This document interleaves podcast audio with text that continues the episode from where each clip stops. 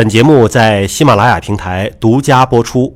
欢迎各位关注今天的节目，我是向飞。今天呢，为您请到的是陕西中医药大学的硕士生导师，也是陕西中医药大学附属医院的副院长贺太平老师。贺老师你好，你好，向老师。贺老师是研究影像学专业的，刚才看那个片子多吓人呐！磁共振就把那个铁扳手都能够给吸进去啊！看完之后，我们都不敢做磁共振了。做磁共振有这么可怕吗？哎，没有这这么可怕，但是。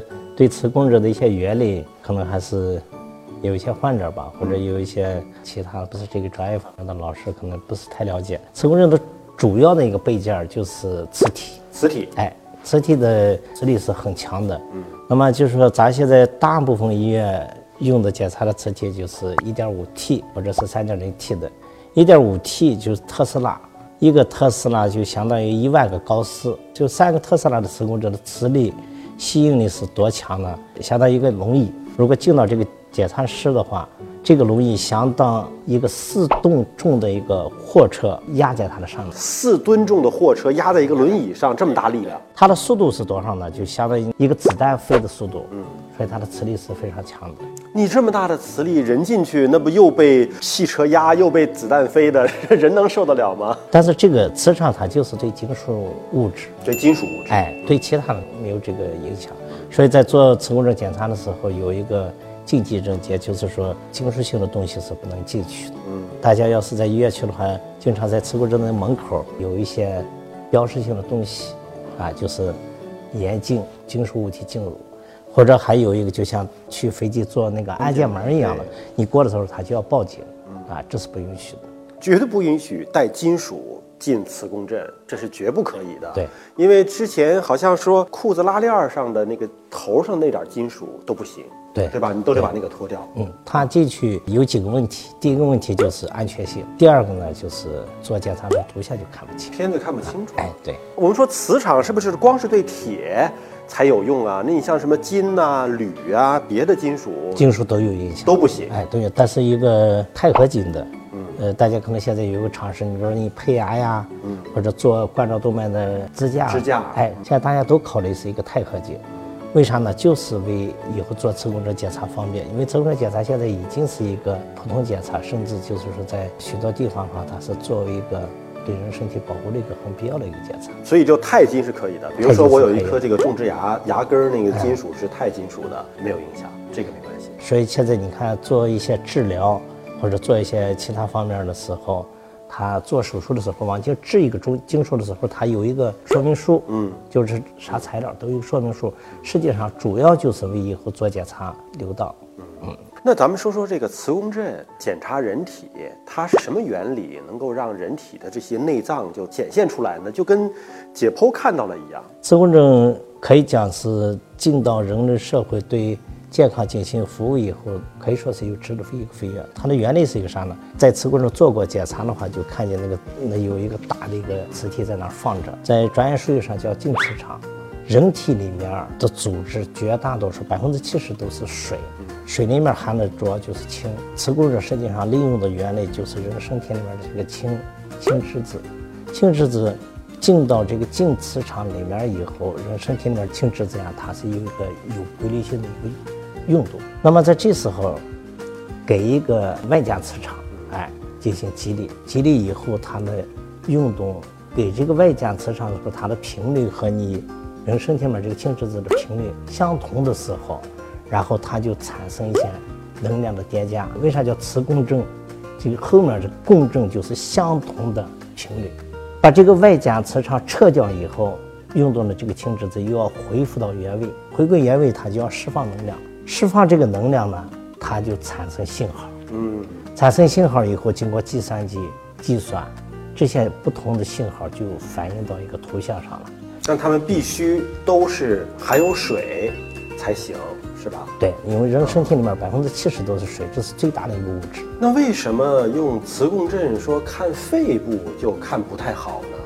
因为肺里面主要是空气啊，哎，主要是气泡，所以它是盲区，相当于是。磁共振对肺的检查主要是一个辅助性的，嗯，哎，你比如说其他地方发现什么问题了，然后看一下肺这个纵隔里面纵隔的淋巴比较多。看一下淋巴有没有改变，特别是对肿瘤这个分期判断。它是有价值的。那么磁共振到底有没有辐射？对人有没有伤害？磁共振是没有辐射的。咱们平常谈到的辐射，实际上就是电离辐射。电离辐射。哎，因为磁共振它是一个完全是一个磁场磁力的一个信号改变，它不是一个产生 X 线啊这种辐射的一个设备。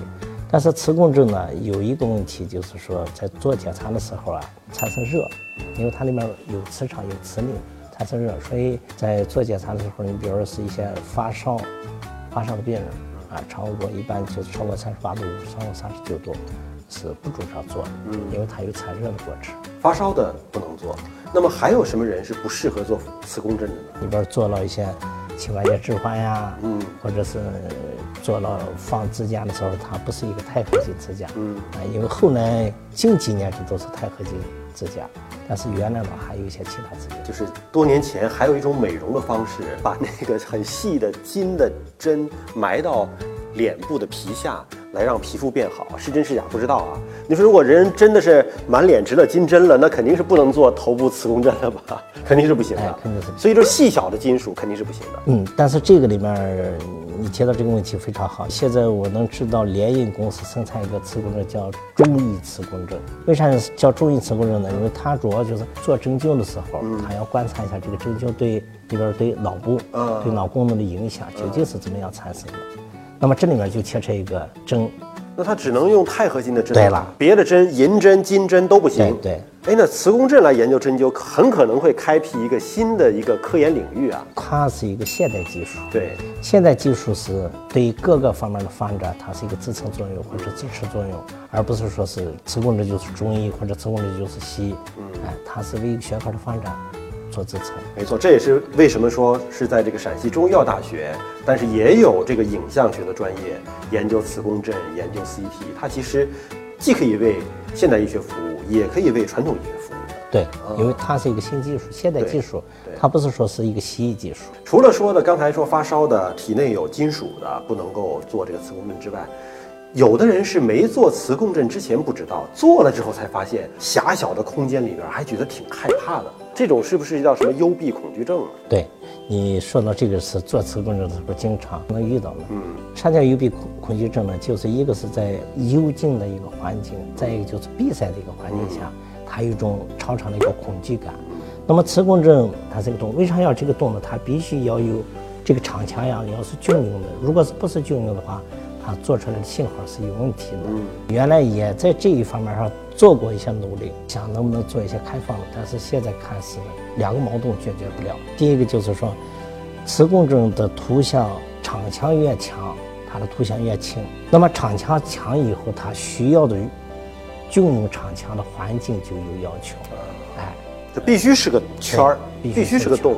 哎，所以在临床中间，一般解决这种问题，一个就是用一些镇静剂，嗯，啊，另外一个就是做一些心理辅导。所以临床上您真的遇到过那种，就明明自己觉得没事儿，结果真给送进去了之后，然后受不了要喊着出来的不少见，不少见。哎，有的病人进去以后，他突然那很恐惧的尖叫啊啊，很恐惧的尖叫啊，这种也有。哎啊，那这种就是真的是需要通过心理的辅导。对。那么其实磁共振它的优势到底是什么呢？比如说跟 CT 啊、跟 X 光啊、跟别的这种影像比较起来，可以说 CT 和磁共振发现的时间差不多。